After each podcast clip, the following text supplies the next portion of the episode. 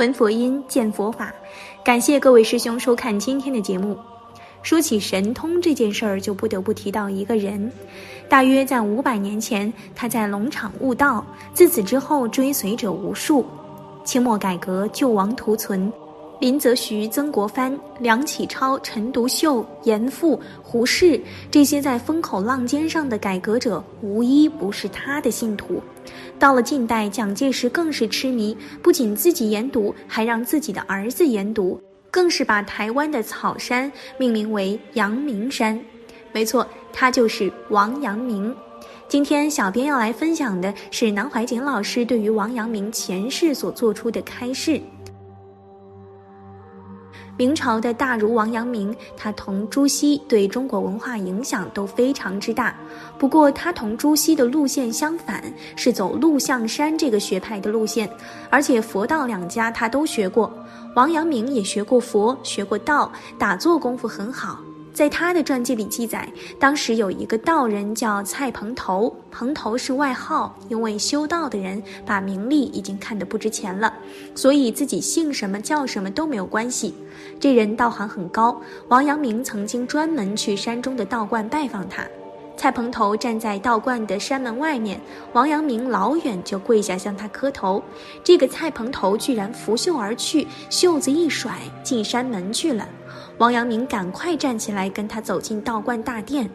道家的大殿供的是三清，三清是上清、太清、玉清。这个蔡蓬头当时走进大殿，在三清面前一站，不理这个王阳明。王阳明一上大殿，又跪下来磕头，蔡蓬头又拂袖而去，上了一个假山上的亭子。王阳明跟到亭子上又磕头，蔡蓬头回头看看他，对他说。你呀，前庭后堂拜了我三次，礼虽隆，你这个礼貌很隆重了，终不离官气。他说你不能修道，功名还有份，将来官做得大，事业好。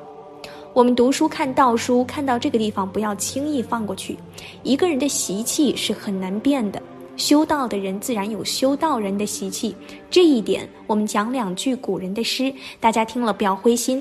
古人说：“此身未有神仙骨。”这个身体上没有神仙的骨骼，纵欲真仙莫浪求，就是看到神仙你也不必拜了，方法懂了也不能成功。可见仙佛是生来就有种子的，莫浪求就是不要乱求，你求了有什么用呢？王阳明虽前庭后堂三拜紧跟，蔡蓬头接着掉头就走，王阳明又在后面跟，但却找不到人了。在王阳明的学案中，他也玩弄过神通的，但最后都丢弃了。王阳明的朋友从很远要来看他，他已经早知道了。到了那一天，他就出门在几里外等了。朋友说：“你怎么在这里？”他说：“我来接你的。”朋友奇怪：“你怎么知道我来呢？”他说：“我早就知道了。”可是王阳明后来放弃了这个，他说：“此乃玩弄精神也。”所以你看王阳明的学案，他是走儒家路线的。王阳明当年很有意思的，出将入相，日本人明治维新是受他的学问影响，这叫王学。蒋先生也是研究王学的。王阳明曾在江西做巡抚，那个时候的巡抚等于现在的党政军一把抓，比省长还有权。这个故事在王阳明另外一个传记上说，王阳明到江西一个庙子去，他看这个庙子非常好，但是有个房间锁着。他问和尚：“你这个房间为什么锁呢？”和尚说：“过去有个老和尚闭关涅槃了，死在里头，吩咐锁着，不准打开。”王阳明一听有问题呀，他是地方最高的首长，这个庙子有怪事儿，说不定里头是什么特务，或是和尚做什么坏事骗人。他说：“打开，我看看。”那和尚说：“绝不能打开，我们两三代的祖师都吩咐过，不能打开这间房。”王阳明的个性越听越奇怪，非打开不可，马上给我打开。他那个威严一发，一下命令，和尚没有办法，打开了。打开一看，一个骷髅打坐在那里，前面桌子上有个条子，写着“五十年前王守仁开门即是闭门人”。王阳明的名字叫王守仁，阳明是他的号。他一下傻了，哦，原来他就是我，前身在这里涅槃，功夫到这一步，他预知自己转世再来时会打开这个门。但是儒家呢，这一段公案不采用，不记载。儒家把很多真的故事拿掉，认为太迷信了，怕人家批评。许多资料记载，譬如苏东坡以及很多人都是大修行人转生来的，但是转一转生他就忘记了。再如明朝有名的王阳明，据有些文献记载，就是一个老和尚转世的。有一次，王阳明来到江西一个庙子，看到一个房间锁着，外面灰尘很厚。和尚说：“这个房间是不能开的。”王阳明位高权重，怀疑庙子里和尚做坏事儿，就下令一定要打开。进去，只见一个涅槃老和尚的肉身已经干瘪了，坐在那里，前面挂着一块布，上面写了几句话：“五十年前王守仁开门即是闭门人。”王阳明一看就傻了，但是他一生不再谈这件事儿。这些都是什么道理呢？这是说明结史问题。我们讲到德罗汉果的七还人间，至于变成什么样子的人不一定。在四川时有位老前辈也很有名了，他两夫妻人很好，年轻时我很羡慕他们。我说人世间神仙眷属就是你们，自己有别墅在山上，两个人感情又好，子孙满堂。他两夫妻都学华严观，太太还得过眼通。他说前生是个喇嘛，受他供养，结果修行也没有修好，骗吃骗喝。所以这辈子变成他太太服侍他的，因为他修刘书元先生那个佛法要领，自己前因后果很清楚。我认为这些都是再来人。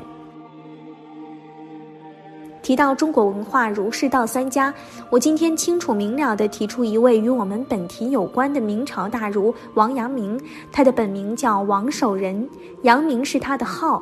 这位很有学问的大儒是浙江余姚人，他的思想就是有名的阳明学说，影响非常深远。他在明朝的历史上功业很大，也很了不起。他的学说影响到后来日本的文化革命，明治维新建立了这一百多年来的新日本。明治维新一开始采用的完全是阳明哲学，这在日本史及国际史上都很出名。明治维新采用了阳明哲学的什么观点呢？知行合一，即知即行，即行即知。人的知识跟行为常常配合不起来，知识知道，行却做不到，即知即行是很难的。阳明哲学，他在人生的教育作用上提倡即知即行，知行合一，大大影响了中国明朝后期的和后来日本的明治维新。我为什么提到他呢？因为诸位问的问题就是他所说的教育问题。王阳明的著作颇丰，最有名的一本是《传习录》，讲做人做事的学问。过去六七十年前，在中国很流行。蒋介石先生在黄埔军校也是讲阳明学说，黄埔的同学每人身上都有一本《传习录》。我经常笑说，你们每人都有一本，但是大概没有人好好翻过。王阳明当时讲学，也同现在人一样，提出了人性的问题。他最有名的是四句教，很重要。第一句，无善无恶性之体。他认为人性这个性之体本来是无善无恶的。根据中国儒家的文化，它和人之初性本善的思想不一样。第二句话，有善有恶意之动，意识思想的作用。我们的思想情绪有善的，也有恶的。比如我们要吃一个东西，该吃不该吃，吃了以后有没有好处，或者知道是有毒的就不吃了，就是善恶的问题了。第三句，知善知恶是良知。我们人生下来天生有个知性的作用，这个知性是本性第二重、第三重的作用。良知、良能这个名词是什么人提出的呢？是孟子提出来的。孟子提出两个东西，一个叫良知，一个叫良能，同本性没有关系。他说，譬如我们看到一个人掉进河里，这个时候不管坏人也好，恶人也好，任何人都很着急，都想去救他，这是良知良能的作用。我现在岔过来，引用孟子来解释王阳明的话：知善知恶这一知是良知，就是我们现在普通人讲的天地良心，自然都知道要助人要救人，不用考虑的。第四句。为善去恶是格物，我们在行为上一定要向好的方面去做人做事。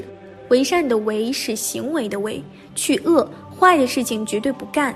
格物是引用孔子的学生曾子做的《大学》里的词，这个问题就大了。《大学》里讲致知在格物，人能够不受物质世界的影响，自心不跟外物转，甚至转变了外物的功能，这个叫格物。我对七十岁的人说：“你好年轻。”大家就笑。其实我讲的是真话。你们只有七十岁，太可贵了。我想回到七十是做不到了，所以我看你们都是年轻人。我们小的时候受的教育，这些书都要会背的。那个时候把自然科学翻译叫格致之学，就是根据大学这个格物来的。格致之学就是自然科学。换句话说，我们要利用科学，不要被科学麻醉了；我们要利用物质文明，不要被物质文明所蒙蔽。好了，今天的内容就和大家分享到这儿了，那我们下期节目再见。